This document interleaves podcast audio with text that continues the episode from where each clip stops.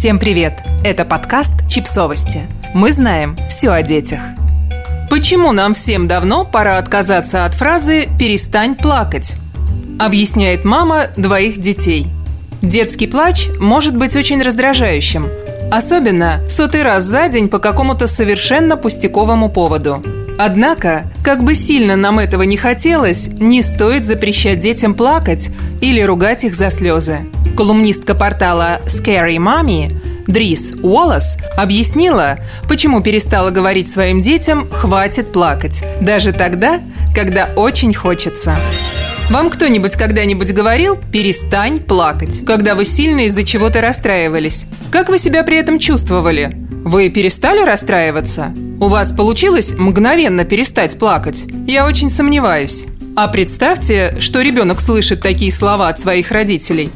На моем родительском пути фраза «перестань плакать» встречалась чаще, чем мне хотелось бы признавать. Как мать я понимаю. Иногда мы устаем от нытья, слез и постоянных жалоб. Бывают дни, когда я просто хочу убежать и спрятаться до самого отбоя. Однако важно понимать, что стало причиной слез, и разрешить ребенку выражать свои чувства. Давайте перестанем говорить нашим детям, чтобы они перестали плакать, и позволим им выражать свои эмоции без страха осуждения. Для нас это может казаться мелочью, но для них это совсем не мелочь. И когда мы отмахиваемся от них указанием «перестань плакать», мы отмахиваемся от их чувств, которые на самом деле важны. Вообще-то призыв «перестать плакать» скорее заставит их плакать еще сильнее, переживать еще больше и вызовет сильную ответную реакцию. Вообще-то плакать полезно. Исследователи выяснили, что плач обладает успокоительным эффектом. Когда люди плачут, они успокаиваются и регулируют собственные эмоции – помогает получить поддержку. Слезы говорят другим людям, что мы уязвимы и нуждаемся в поддержке окружающих. Помогает уменьшить боль. Когда мы плачем, в нашем организме вырабатывается окситоцин и эндорфины, благодаря чему плач помогает уменьшить болевые ощущения и улучшить наше самочувствие. Я заметила, что сама стала чувствовать себя намного лучше после того, как поплачу. Я заметила, что детям это тоже помогает. После того, как они поплачут и выпустят наружу все свои сильные переживания, они выглядят куда более расслабленными и счастливыми. После того, как я изучила исследования и увидела позитивные эффекты от того, чтобы разрешить детям плакать, вместо того, чтобы просить их перестать, я поняла, что делаю большое дело. Я знала, что для этого нам придется разрешить всем в нашей семье испытывать любые чувства и не скрывать их.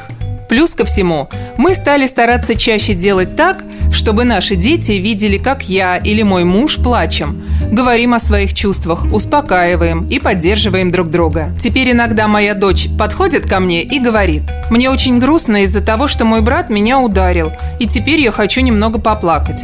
После этого я хочу, чтобы ты меня обняла. Или «Ты можешь поплакать, мам, я знаю, что тебе тяжело».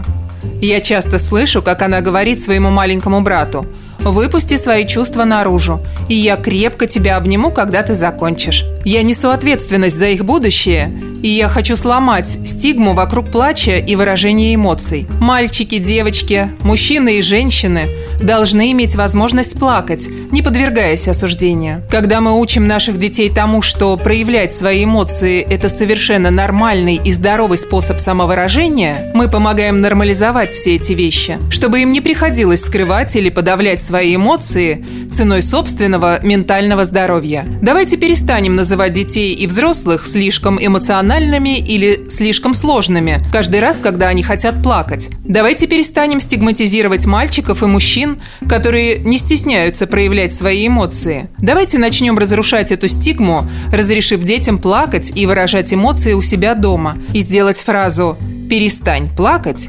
чем-то устаревшим и неактуальным. Подписывайтесь на подкаст – Ставьте лайки и оставляйте комментарии. Ссылки на источники в описании к подкасту. До встречи!